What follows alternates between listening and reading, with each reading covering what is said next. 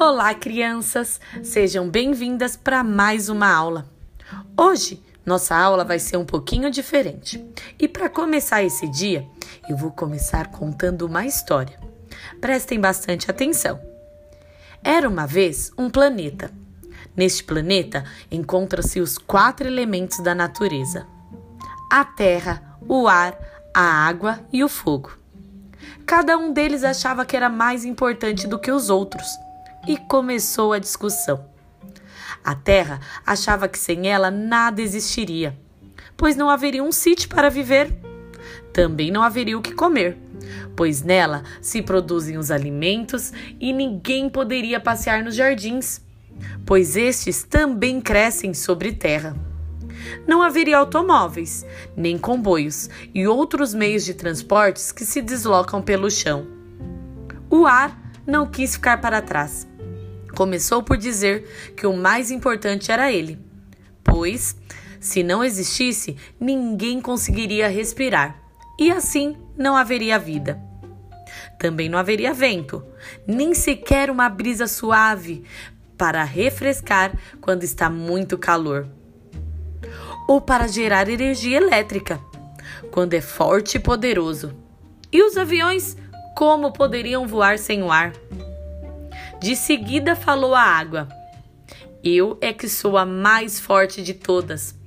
Sem mim, não há rios nem mares e as torneiras ficariam secas. Sem água, não há vida. Não se pode beber, lavar, nem tomar banho, nadar. Não haveria peixes, nem barcos, nem submarinos. Por fim, o fogo tomou a palavra e disse: O mais poderoso de todos sou eu. Eu aqueço quem tem frio, cozinho os alimentos para as pessoas comerem, mas quando me zango, ateio incêndios que queimam terras, casas, árvores e carros. Saio em forma de lava dos vulcões e destruo toda a minha passagem. Nenhum dos quatro elementos aceitava que os outros poderiam ser mais fortes e importantes. E então o planeta falou: Nenhum de vós é maior do que os outros. Todos são necessários à vida das pessoas e da natureza. A paz chegou então a este planeta.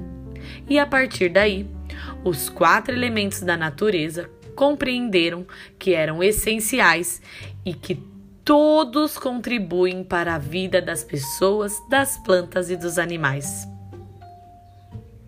E aí, vocês gostaram da história? Então, vamos lá para a próxima aula. Pensando em tudo isso que a Projac leu para vocês, sobre os quatro elementos da natureza. O que, que vocês acham? A gente conseguiria viver sem um deles? Não, todos eles são necessários.